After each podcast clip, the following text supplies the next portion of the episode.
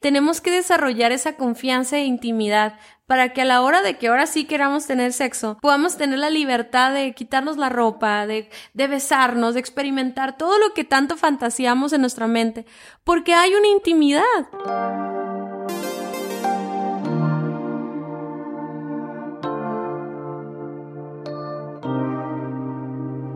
Hola amigos, nosotros somos Daniel y Cintia Osuna y este es nuestro podcast. Indivisibles. Estamos súper emocionados porque este mes es septiembre, Daniel. y ya llevamos como cuatro años, no sé cuántos años llevamos celebrando el mes de septiembre porque México, ah, por la independencia de México, no, no es cierto, de que hemos eh, creado esta como tradición de hablar sobre sexualidad en el mes de septiembre y le hemos titulado Sexy Septiembre. Y te digo que ya llevamos varios años eh, dedicando tiempo específicamente para esto, por eso ahora el podcast se va a unir a este mes, Danin. Se va a poner en pausa todo eso que hemos estado hablando acerca de problemas. Y ahora vamos a hablar de sexo, Dani, pero a ver qué tienes que decir acerca de eso. pues fíjate, yo creo, Cintia, que, uh, no sé, a mí, yo esperaba la, la, oportunidad de poder platicar de esto aquí en el podcast. De hecho, cada que, que subimos un podcast te da la opción de ponerle si, eh, si el contenido es apto para toda edad o, o solo mayores de edad. Y yo decía, algún día vamos a tener que tocar temas que solamente van a ser para mayores de edad y este es uno de ellos. Entonces te pedimos que si estás escuchando esto en el carro y vienen tus niños o, o algo así, esto es para que lo escuchen tu y tu pareja, de preferencia casados o que están a punto de casarse. Y está bien si eres un joven adulto y tienes curiosidad sobre este tema, ¿no? Está bien, no pasa nada. Nada más que esto no es para adolescentes o para niños, ¿no? Sí, y durante estas cinco semanas estaremos hablando diferentes puntos de vista o diferentes aspectos de nuestra sexualidad. ¿Cuál es el propósito de hablar de todo este tema? Eh, para nada es morbo, para nada es, es sobre exponernos, ni nada que ver. Simplemente es porque como consejeros hemos, nos hemos dado cuenta que muchos de los problemas que las parejas presentan en cada etapa de su matrimonio, incluso desde la luna de miel o desde el inicio, tienen todo que ver con sexualidad. Entonces, queremos hablar sobre el diseño de Dios de nuestra sexualidad queremos resolver dudas, queremos hablar de los temas difíciles, queremos incluso, eh, vamos a tener una entrevista con doctores y vamos a aprender los retos y que, que experimenta toda pareja, todos vivimos las mismas, eh, los mismos problemáticas o las mismas situaciones y muchas veces nosotros las superamos pero nunca las hablamos, entonces eh, se quedan esas, esa información se queda en el limbo, ¿no? Y este, de hecho el día de hoy hicimos en Instagram una encuesta de cuáles sean los temas que les gustaría ah, platicar acerca de, eh, de, sexo dentro de esta serie. Y nos mandaron muchas sugerencias y de ahí sacamos los cinco temas que vamos a estar hablando. Pero esto va unido también a, a, blogs que vamos a estar publicando cada semana y contenidos, retos y ahí por ahí va a haber un regalo para, porque siempre damos un regalo en Sexy Septiembre. Y bueno, hoy queremos empezar este podcast hablando sobre sexo al 100. ¿Ok? Y uh, de hecho fue una serie que hicimos para jóvenes hace tiempo, Cintia, ¿no? De hecho ahí, ahí subimos algunos bosquejos para grupos de jóvenes en nuestra página de Vivo Alternativo. Pero, pero ¿por qué al 100, no? O sea, yo sé que suena medio sinaloense esto de sexo. Al 100. Al 100. pero es, es, esa palabra de al 100 habla de un de una totalidad, de una plenitud, ¿no? Y qué es, qué es en lo que en verdad nosotros, la mayoría de la gente está buscando, pues en cuanto a su sexualidad, está buscando disfrutar una plenitud sexual, sentirse lleno, sentirse satisfecho, y obviamente nosotros como casados, y obviamente nosotros que tenemos valores y fundamentos cristianos, pues buscamos encontrar esa plenitud dentro del diseño de Dios. Pero hay otras perspectivas, esa no es la única sobre la sexualidad, ¿no, Cintia? Sí, y, precisamente queremos empezar a hablar como de otras posturas con las que llegamos al matrimonio, porque eh, hablar de sexo al 100 es hablar de sexo eh, del diseño de Dios. O sea, ¿qué fue lo que Dios creó, lo que Dios estaba pensando? A mí me encanta que la Biblia dice que cada una de las cosas que él iba formando decía, y esto era bueno. Y yo no tengo ninguna duda de que Dios Dios cuando diseñó nuestro cuerpo y, diseñó nuestra sexualidad, lo diseñó y dijo esto es bueno y le dio un propósito y lo hizo para nuestro bienestar. Sin embargo,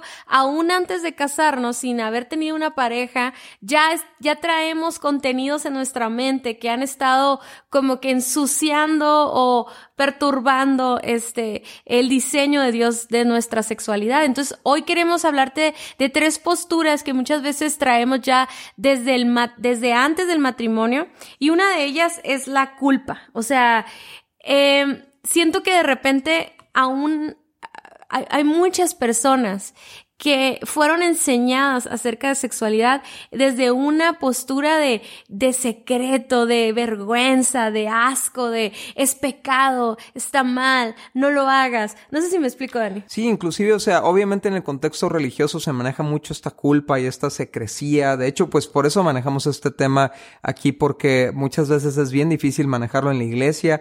Y bueno, hay, hay, un, hay un ocultismo con el tema de la sexualidad, pero también porque hay gente que ha sufrido abuso sexual o que sufrió abuso sexual a muy temprana edad y se le fue forzado a ocultar el hecho, ¿no? O sea, eh, normalmente el abusador hace amenazas para que el, niño o la niña no cuente lo que pasó, entonces todo queda en un secreto, todo queda en un morbo, todo queda en una culpa y obviamente todo queda en una vergüenza, ¿no? Sí, y sexualidad es algo que nuestros padres nos transmiten y eso se hace que es muy importante, o sea, desde la perspectiva más bien, perdón, desde la vivencia de nuestros padres acerca de sexualidad, es como nos transmiten ese tema, ¿no?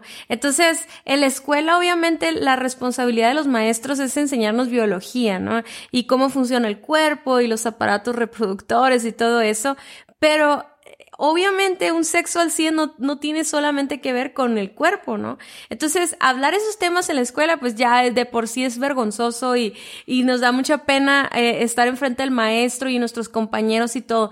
Pero luego llegar a casa y no tener ese contrapeso de los valores, de, del amor, de todo lo que interviene en, el, en la sexualidad, pues deja como un tema tabú, por así decirlo, ¿no? En donde no podemos hablar de ese tema, no podemos ver un besándose a una persona en la tele, le, adelantan, nunca sabes qué pasó ahí, estás con la duda acá, ¿no?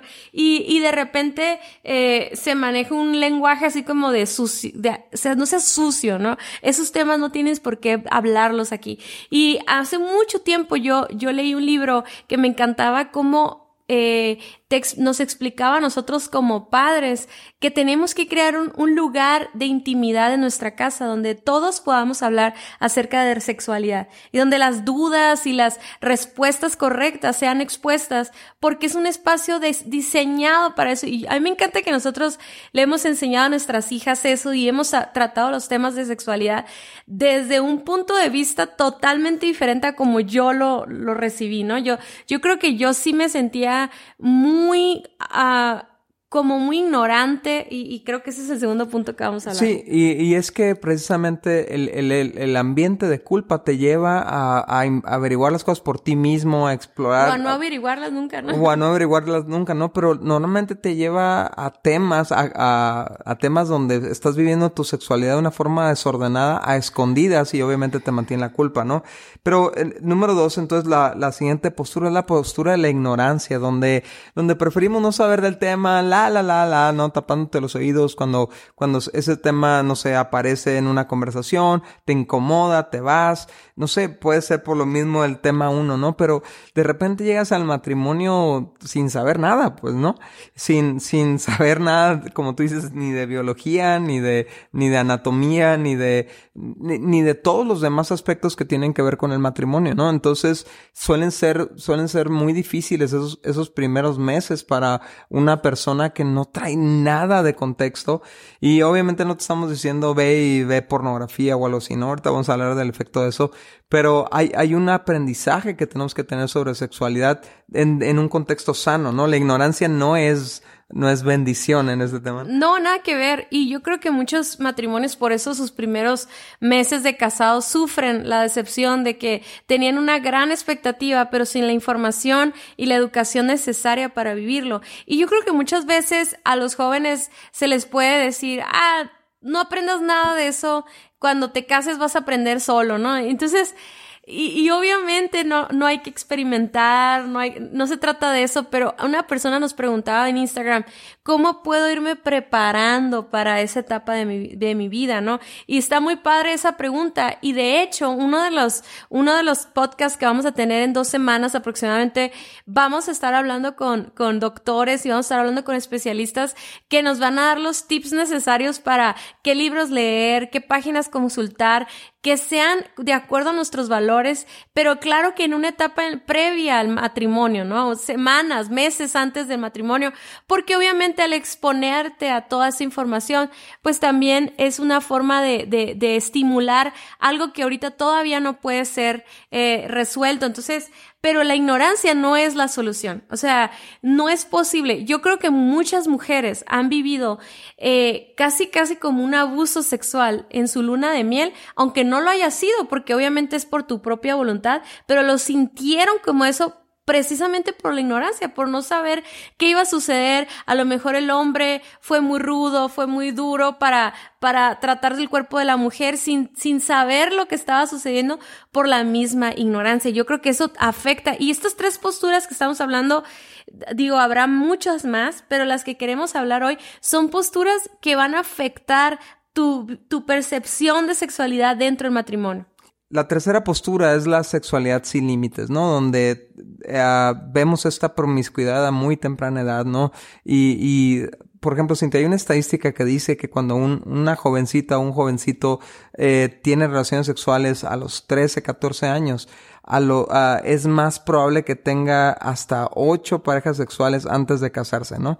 Este, ¿qué, ¿qué significa eso? Bueno, que se destapa algo a muy temprana edad y entonces empieza a haber un funcionamiento completamente fuera de contexto, obviamente, de su vida sexual y esto lo empieza a llevar a una, a una sexualidad sin límites, ¿no? Donde puede, puede participar de fiestas desenfrenadas o un consumo de pornografía, de toda la basura que tiene la pornografía o, o puede estar o esto lo puede llevar, por ejemplo, a parejas a vivir en, unión libre, ¿no? Sin, sin límites, pues, ¿no? Sí, y esto qué es lo que lleva, porque obviamente esa sobreexposición a la sexualidad, pudiéramos pensar que te conviertes en una persona promiscua, que desea la sexualidad y tener muchas parejas, pero también te puede llevar todo lo contrario a no querer y volvemos al punto número uno, ah, ¿no? O sea, no nomás, no nomás es como que, ah, porque tú tuviste esa sobreexposición, ahora eres una mujer open mind y todo eso, o un hombre open mind y, y andas, eh, puede ser adúltero, puede ser o sea, sí puede pasar todo eso,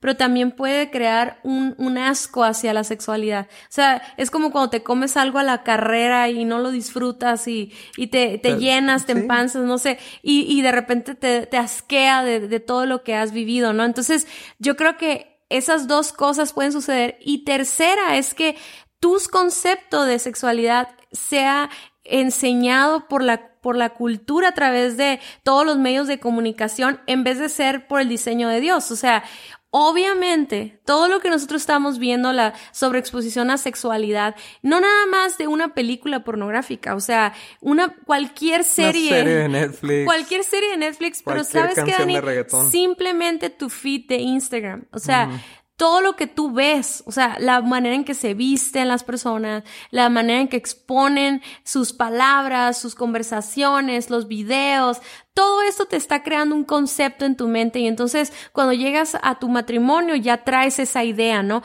Por ejemplo, en las películas románticas que yo siempre he dicho que es que es pornografía para mujeres, ¿no? Porque de repente te ponen escenas súper intensas, pero a la misma vez súper románticas y, y, ves a la chava al día siguiente con la camisa del, del, del guapo de la película y, y, toda esa escena te crea una fantasía de lo que va a ser tu sexualidad dentro del matrimonio y cuando ya estás ahí, estás comparando a tu pareja, a tu esposo, con ese ideal que habías visto, ¿no? Entonces, yo creo que todo eso, eh, eh, tanto la las, por ejemplo, el reggaetón, ¿no? O sea, que expone a la mujer como un objeto sexual y, y entonces crea esta, esta sensación del hombre de, ok, esta mujer es para mi placer y, y, no me importa lo que, lo que tengan que Sí, y al hombre como un animal, ¿no? O sea, como si no tuviera eh, valor el mismo, como si él no pudiera darle valor a una mujer, como si no tuviera propósito más que vivir por instinto y esta no es la forma en la que nos creó Dios. Sí, y entonces la cultura nos está enseñando, ¿no? Sé libre,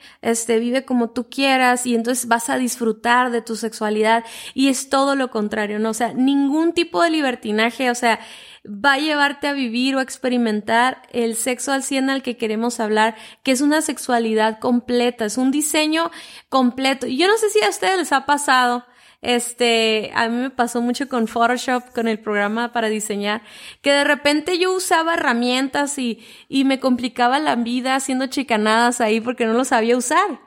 Entonces de repente un día fui a un curso y me enseñaron todas las herramientas y, y yo toda la, toda la clase me la pasé así como, ah, para eso es. y, yo me acuerdo que me emocionaba tanto poder decir, ahora lo voy a poder usar bien. Entonces, hoy queremos no, no asustarte con todo lo que acabamos de hablar, al contrario, queremos darte un golpe de realidad de que así nos casamos, con todo ese equipaje nos casamos, ¿no? Con la culpa, con la ignorancia o con el libertinaje, ya sea cualquiera de las tres cosas que tú hayas experimentado. Pero entonces ahora te queremos hablar no, no, no de eso, sino queremos hablarte de cómo Dios lo diseñó. Así como a mí me pasó que tomé este curso y ahora pude usar todas las herramientas y poderlo, y todavía me falta mucho más, ¿no? Poderlo experimentar al, al máximo potencial. Así queremos que el día de hoy tú puedas aprender por cuál es el diseño de Dios para tu sexualidad y que puedas experimentar todo el diseño. No nada más una parte física o, solo una parte de tu sexualidad, sino que puedas vivir la plenitud del matrimonio en, en la etapa, de, en, en esta etapa. Sí, lo curioso es que cuando la gente escucha un, un, de sexualidad desde la perspectiva de Dios, lo primero que va a pensar es, pues, ¿eso qué? O sea, Dios, Dios es bien aburrido en ese tema o, o me va a limitar o no, o sea, me va a robar de algo si hago las cosas como Dios dice y es todo lo contrario, o sea, su diseño es para plenitud, su diseño es para sexo al 100 y mientras no vivamos su diseño, vamos a vivir a media nuestra sexualidad, siempre nos vamos a sentir insatisfechos, vamos a intentar probar de todo, o sea, esta, esta descontrol que hay en el comportamiento sexual, donde ya no estás limitado a una persona del sexo opuesto, deja tú que ya no sea tu esposo o tu esposa, sino ya no, ya no tiene que ser del sexo, puede ser, puede ser de tu mismo sexo, o inclusive ya, ya están saltando a otros límites donde ya quieren una intimidad con niños, con, con infantes. Todo eso es un, es un vacío enorme provocado por una sexualidad eh, mal manejada que nunca te va a saciar. Y entonces, ¿qué haces? Intentas algo más grueso y más intenso y más rudo, ¿no? Entonces, ¿qué sucede? Eh, terminas con más culpa, terminas con más vergüenza. Entonces, hoy te queremos hablar del diseño de Dios para tu vida sexual plena, ¿no? Fíjense, dice en Mateo 19, 5 al 6, y agregó Jesús, esto explica por qué el hombre deja a su padre y a su madre y, y se une a su esposa, y los dos se convierten en uno solo como ya no son dos, sino uno, que nadie separe lo que Dios ha unido.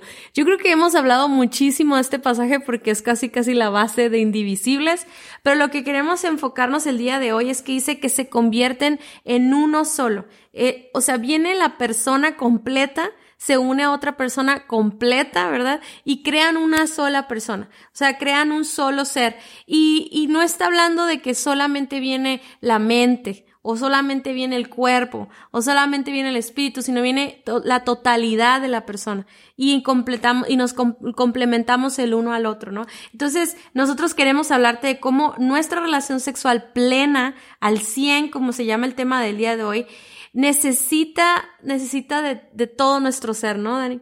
Así es. De hecho, la palabra que usa la Biblia para cuando dice se convierten en uno solo, en otra traducción dice se funden en un solo ser. Y a mí me encanta esa palabra porque me puedo imaginar dos, dos metales o dos elementos completamente diferentes entrando en un calor, eh, valga el, se llama? Ah, entrando en un calor que los derrite y los funde en un solo, en un solo elemento, ¿no? O, eh, o en un elemento compuesto de los dos. Entonces me encanta ver esto, como tú lo mencionabas, o sea, yo no soy nada más cuerpo y, y tal vez la pornografía nos hace ver como que eh, la relación sexual es puro cuerpo o las novelas románticas nos, nos hace ver como que la intimidad es puras emociones o y así puras cosas parciales, puras cosas a la mitad, eh, puras perspectivas mochas, ahora sí, de lo que es la sexualidad, pero Dios nos dice, no, son dos personas enteras fundiéndose en un solo ser. entonces para nosotros es bien importante empezar por el área más importante de nuestras vidas, que es la espiritual. Sí, y algo que si quisiera agregar a lo que acabas de decir es que en las bodas judías, donde se, se, escribió todo esta, en el contexto histórico, cultural, este, no existían las bodas como realmente ahorita las, las vivimos, ¿no? Que es todo un evento eh, más social que nada, ¿no? Pero era una ceremonia súper importante en donde el hombre y la mujer hacían sus pactos, pero luego después de eso lo sellaban con una relación sexual. O sea, eso era lo que implicaba el hecho de que ya eran uno, pues, ¿no? Una relación sexual. Nada más se me hace muy interesante eso que comentabas y cómo eh, en ese, en ese, en ese tiempo, pues, o sea, por eso uno no debe entregar su cuerpo a cualquier persona, ¿no? Pero bueno, porque nos estamos fundiendo en estas tres áreas. Y, y bueno, la intimidad sexual plena no es un evento a la carrera, es un proceso que toma su tiempo y que necesita este ambiente de total confianza, seguridad e intimidad que solo un matrimonio puede ofrecer. Este proceso no se trata solo de conectar dos cuerpos, sino fundir la totalidad de dos personas. Entonces, empezamos con la primera parte, ¿no, Dani? Que es la más importante de todas. Ajá, sí, que es fundirse espiritualmente, ¿no? Y fíjate, cuando nosotros estamos haciendo fuera, algo fuera del orden de Dios, inmediatamente sentimos algo en nuestro espíritu, ¿no? Yo creo que todos nosotros hemos, hemos, eh, cometido errores con nuestra sexualidad. Este podcast no es para hacer sentir mal a nadie. De hecho, en, en podcasts eh, posteriores vamos a estar hablando de cómo restaurar nuestra sexualidad.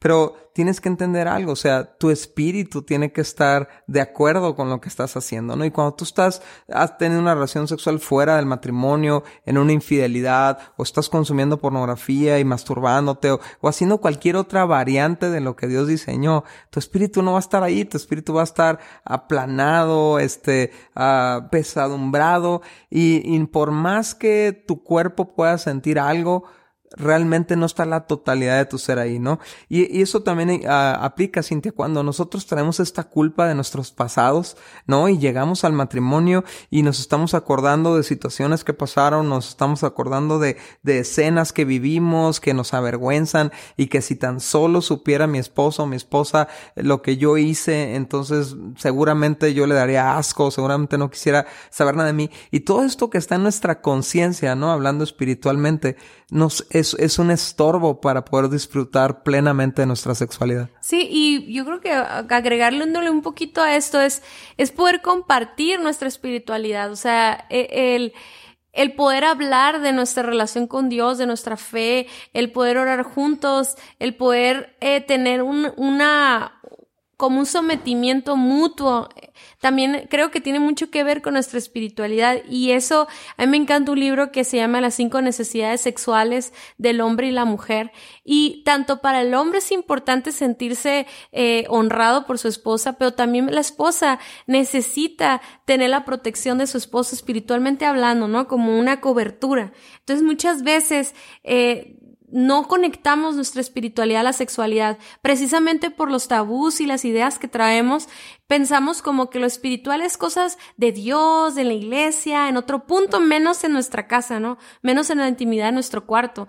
Pero si tú no puedes estar ahí presente en la relación por culpa, ya no hay una unidad ahí espiritual, ¿no? Y es importante restaurarnos. Ah, lo siguiente es que la, la, sexualidad también es fundirnos en pensamientos y en emociones, ¿no? Es otra parte de nuestra, es nuestra alma, el otro es nuestro espíritu.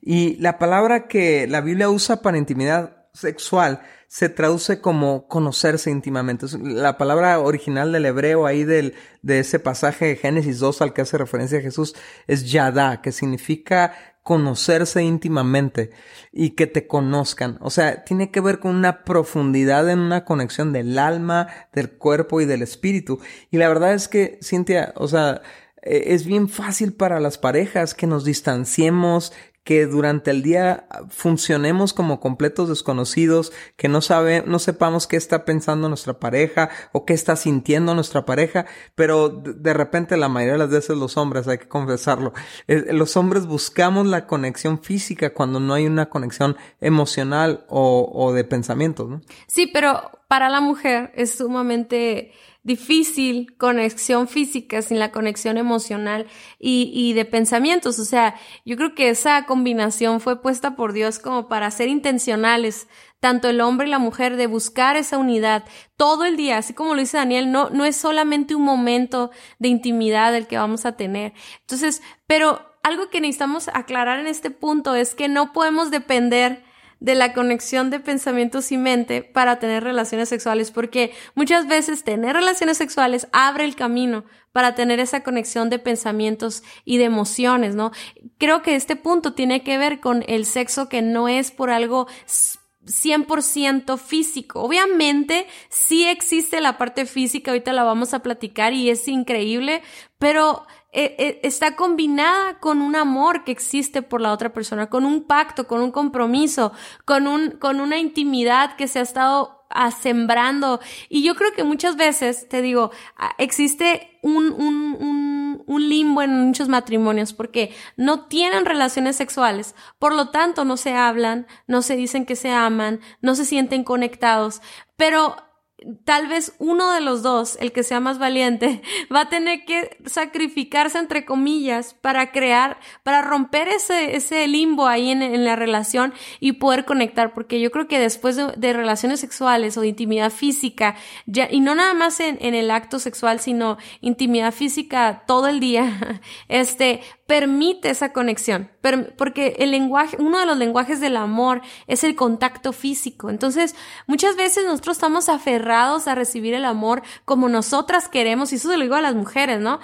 Pero qué tal si tu esposo no te está diciendo literalmente que te ama, pero sus caricias o su contacto físico es un, es una manera de él demostrarte ese amor, ¿no? Entonces yo creo que tenemos que trabajar intencionalmente en esto de las dos partes. Y yo creo, amigos hombres, por favor, o sea, siembra en el corazón de tu mujer, siembra en esa conexión emocional que, que tiene que ver con lo que ella vivió en el día, con lo que ella sufre, con lo que ella está pasando por su mente. Entonces, porque, porque cuando tú no haces eso, entonces quieres llegar a tener un contacto físico y entonces no se convierte en sexo al 100, ¿no? Sino es, tal vez logras tener sexo, pero no está presente la persona porque su mente está desconectada de ti. Y curiosamente, eso es una de las necesidades sexuales del, del hombre, ¿no? Que, que la mujer esté presente, que esté ahí, o sea, que esté viva, que esté participando, que esté conectada, pero es bien difícil que ella logre eso cuando solamente la estás buscando por su cuerpo.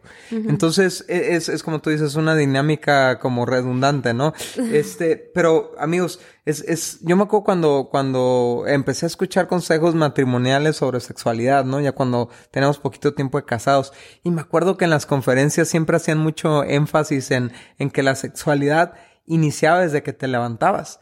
Y, y pues eso era muy padre muy romántico, pero hoy lo entiendo más que nunca. O sea, es, es, es, una, es una constante diaria la intimidad, porque es, es la forma en la que nos mantenemos tan cercanos el uno al otro que no nos cuesta trabajo desnudarnos físicamente porque nuestra alma, nuestros pensamientos y emociones ya han estado desnudas durante el día el uno al otro, ¿no? Sí, y por eso es tan importante que entendamos que sexualidad no es un traje que te pones, eh, o sea, no es como que te lo pones en la noche, o sea, sexualidad es parte de tu identidad, es parte de, lo que tú eres. Por eso es tan importante el tema de sexualidad y por eso yo creo que Dios lo, no lo puso ahí para hacerte sufrir, lo hizo, te lo puso ahí para que disfrutes con la mujer de tu juventud, o sea, y me encanta porque esa intimidad es algo que no vas a poder tener con nadie, o sea, no debes tener con nadie más, lo debes de tener con tu esposa, que tiene que, que involucra miradas y, y caricias y coqueteos y pláticas y mensajes y y, cariño y besos. O sea, es una combinación, Dani, tan increíble cuando mezclas eh, todo, todo lo que tú eres. Simplemente tomarse de las manos y orar o, o, o platicar su devocional, esa conexión es algo espiritual, es algo de la mente, es algo de pensamientos, es de emociones, pero luego pasamos ahora a fundirnos. Eh, en voluntad. O sea, fundirse en voluntad significa la plenitud de la intimidad sexual es cuando es voluntariamente. O sea, no es algo que es a la fuerza. Sí, o sea, la voluntad es parte de nuestra alma. Nuestra alma está compuesta por pensamientos, emociones y voluntad. Entonces, nuestra voluntad tiene que estar ahí. Si nosotros estamos ahí a la fuerza o por cumplir o, o, nos sentimos presionados o, o, las mujeres se pueden sentir presionadas o chantajeados o obligados de alguna forma para estar ahí, entonces no lo vamos a disfrutar plenamente. Entonces, pero esto no es para decirte, ah, amigo, amiga, pues si no tienes ganas no lo hagas, no, es para que le pongas voluntad a, a tener intimidad, para que preparen los espacios y los tiempos y a veces los recursos que se ocupan para para eh, dedicarle tiempo a nuestra sexualidad. Y yo creo que no hay nada más hermoso, Cintia, cuando ambos sabemos que los dos queremos estar ahí, ¿no? Sí, y la voluntad tiene que ver, como dice Daniel, es parte del corazón, del alma. Entonces muchas veces nuestro corazón está endurecido, o sea, está amargado, está lleno de, de cosas del pasado y todo eso, y, y, eso afecta tu voluntad. A mí me encanta que la Biblia dice que Él nos iba a dar un corazón tierno y receptivo, ¿no? Que nos iba a transformar, nos iba a dar un nuevo corazón, no transformar, nos iba a dar un nuevo corazón. Y yo creo que muchos matrimonios tienen el corazón endurecido, por lo cual su voluntad ya no es hacia su esposo porque cuando éramos novios, bien que la voluntad la teníamos, o sea, dispuesta a cualquier momento y todo, ¿no? Pero entonces tenemos que pedirle a Dios que nos dé un nuevo corazón hacia nuestro esposo. Yo sé que ese pasaje es con relación a nuestra relación con Dios, pero me vino a la mente cómo podemos tener un cambio de corazón cuando somos restaurados y poder ser tiernos y, y receptivos a la situación. Y muchas veces, no sé, la voluntad, fíjense muy bien, eh, eh, una de las, vamos a tener un podcast. Yo sé que les estoy prometiendo mucho, pero como no quiero no quiero abundar mucho en algunos temas porque los vamos a ver después, pero hay un mito que esto de hablar de voluntad es como si fuera, si tengo ganas, entonces voy a tener relaciones sexuales. Pero te imaginas el podernos poner de acuerdo en tener ganas, entre comillas, o el querer estar, y luego combinarlo con el estrés, los problemas, los horarios, el cansancio, la edad, todos los, todos los agentes que quieren dividirnos, ¿no? Entonces, no se trata de eso, no se trata de eso, voluntad se trata de lo voy a hacer aún en que voy en contra de mis rollos, de mis, oh, de, mis ideas o de mi flojera y todo. Y voluntad es decir, yo quiero estar contigo. Obviamente, también es importante reconocer que hay casos en matrimonios donde hay un abuso, ¿no?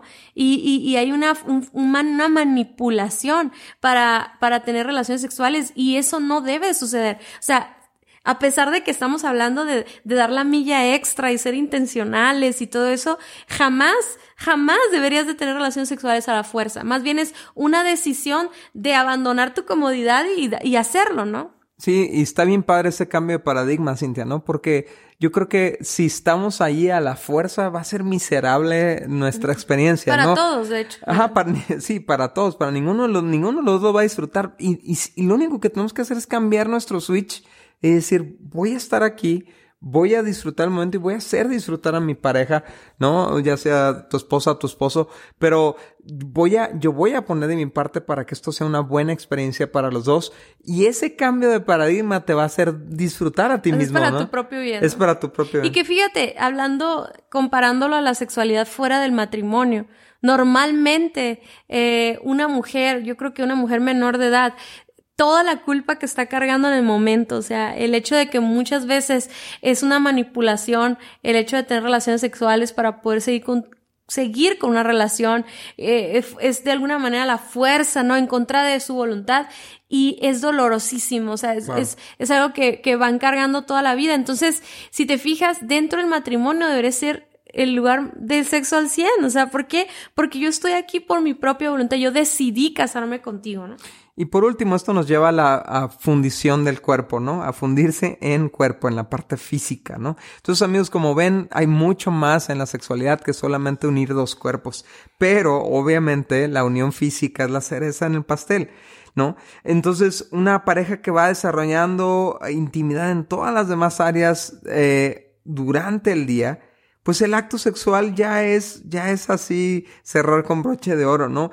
Y ahí es donde en, en el acto físico, y como tú explicabas, Cintia, ¿no? El contacto, el contacto físico sexual es se puede desarrollar todo el día. Y, no estoy hablando necesariamente de darse una nalgada o algo así, sino estoy hablando de que sexualidad también es agarrarse la mano, abrazarse, eh, darse un beso en las mañanas, eh, acariciarse el, cuello de vez en cuando, qué sé yo, ¿no? Sí, y es, es, es un contacto físico que está... Uh, está haciendo que compartamos esta hormona de la oxitocina, que es la hormona de la confianza. Y a mí, a mí, algo que decías hace rato, ¿no? O sea, tenemos que desarrollar esa confianza e intimidad para que a la hora de que ahora sí queramos tener sexo, podamos tener la libertad de quitarnos la ropa, de, de besarnos, de experimentar todo lo que tanto fantaseamos en nuestra mente, porque hay una intimidad, o sea, hay una relación eh, muy de confianza, pues, pero si en todo el día o en toda, todas nuestras vidas no promovemos eso en nuestra relación, entonces queremos llegar de seco con una persona que no no, no sabes ni qué, ni qué está pensando, no sabes ni qué quiere, no sabes, no puedes tener una conversación acerca de sexualidad porque no hay esa confianza, no hay esa intimidad. Entonces, eh, es que qué importante es eso, ¿no? Ahora, eh, siempre decimos todo el día, pero no significa que el sexo es nada más en las noches, ¿no? Aclarando porque, porque a veces cuando tienes hijos, cuando tienen bebés. Antes de la eh, cuarentena. o sea, tienes, bueno, antes de la cuarentena, porque ahora todo el día están en la casa, pero hay unas personas nos daban un tip, ¿no? Que nomás se metan al cuarto y digan que tienen una, que tienen una conferencia por Zoom, muy importante, que no los interrumpan. Y, los hijos se la creen. Pero bueno, pero saben, o sea, algo que me fascina de ser esposa de, de Daniel o de mi esposo y, y que yo valoro muchísimo es que hay cosas que solo él y yo sabemos y es, hay un contacto físico que solo él y yo debemos de tener. Hay una interacción de miradas, de palabras, de secretos que solo nosotros podemos tener y eso trae unidad a nuestro matrimonio. Y un matrimonio que tiene contacto físico se pone de acuerdo mucho más fácil para decisiones, en los problemas los pueden enfrentar juntos. ¿Qué es lo que hace una típica pareja cuando tiene una situación difícil, dejan de tener relaciones, duermen de un lado y del otro, no hablan, no se platican, olvidan el tema de sexualidad. Es como, ¿qué quiero saber de eso ahorita, no? Y si, si, si tan solo pudiéramos entender qué es lo que más necesitamos, ¿no? A mí se hace muy importante eso. Hubo un tiempo de nuestras vidas que yo me acuerdo que de repente yo me levantaba bien temprano y, y como que nos levantábamos desfasadamente, Daniel y yo, y no había un momento como para darnos un beso, un abrazo de buenos días, así, ¿no? Y yo empecé a sentir esa, como, como esa necesidad de, de ese momento del día que estábamos perdiendo y de repente se me empezaron a meter ideas, Daniel, en la cabeza, como, es que a Daniel no le importa, es que tenemos muchos años de casados, es que yo me acuerdo cuando éramos recién casados, que era lo máximo, dormir juntos y levantarnos, y se me empezaron a meter un montón de ideas y lo empecé a tomar como, como si fuera un ataque a nuestra relación y todo, pero no lo empecé a tomar bien, o sea, no fue como que, hasta que yo creo que Dios me confrontó, que fue, ¿y por qué no lo haces tú? O sea, ¿por qué no vas y tú lo besas y tú vas y lo... Y entonces ya me empezó a confrontar Dios y de que yo tenía que hacerlo, ¿no? Y, lo platicamos y, y, ahora hemos sido muy intencionales en eso, o sea, en darnos un beso, en decirnos buenos días, en abrazarnos un ratito. Imagínate, nosotros estamos todo el día juntos y había veces que yo sentía, me sentía sola en medio de, estar juntos todo el día porque no había ese contacto físico en la mañana, ¿no? Imagínate ahora una pareja normal que se levantan corriendo y se van a trabajar y por ocho horas no están juntos. O sea, no, no, no puedo imaginar cómo quieres regresar a casa, ¿verdad? Y, y, y, relacionarte con tu esposa o tu esposo y sentir que como si nada, si no ha habido ni siquiera una llamada, un mensaje, algo que haga un contacto, ¿no? Así es, y la verdad es que, bueno, la, el, por ejemplo, para un hombre, el, el estrés le, puede impedir comunicarse con su esposa y, y buscarla íntimamente como una solución a ese estrés, por así decirlo. Pero, y, pero entonces no encuentras respuesta de ella porque mm, estás desconectado de ella, ¿no?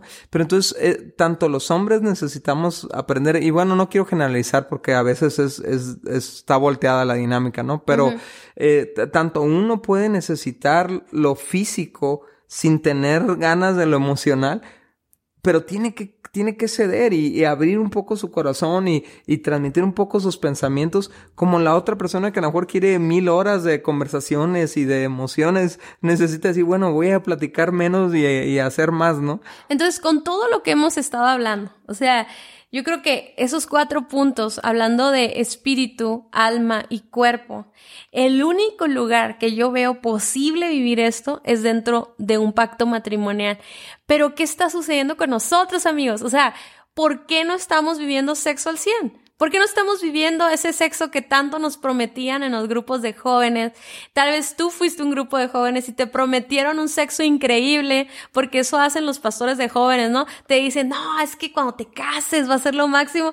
Y resulta que ahora estás en tu matrimonio y, y de repente sientes que no estás viviendo al 100, ¿verdad? Pero ahora la pregunta será, estás siendo intencional en cada una de estas áreas, tal vez este mensaje es un es una alerta para ti o un, un, balde de agua fría donde te puedes dar cuenta que solo has estado buscando sexo para tener un, una satisfacción física, pero no ha sido intencional en todo lo demás, ¿no? O traes un montón de rollos del pasado, traes culpa que necesitas tratar con Dios y permitir que te limpie y te, te, me encanta cuando el rey David después de tener un tropezón en esa, en esa área le dice a Dios, lávame y seré más blanco que la, que la nieve y, y quítame la culpa, eh, porque era necesario para restaurar su sexualidad. En, temas más adelante vamos a estar hablando de restauración sexual, o a lo mejor lo tuyo es que, es que viviste tantas cosas, viste tantas cosas en pornografía o participar, participaste de tantas cosas que te cuesta trabajo encontrar saciedad en la simpleza de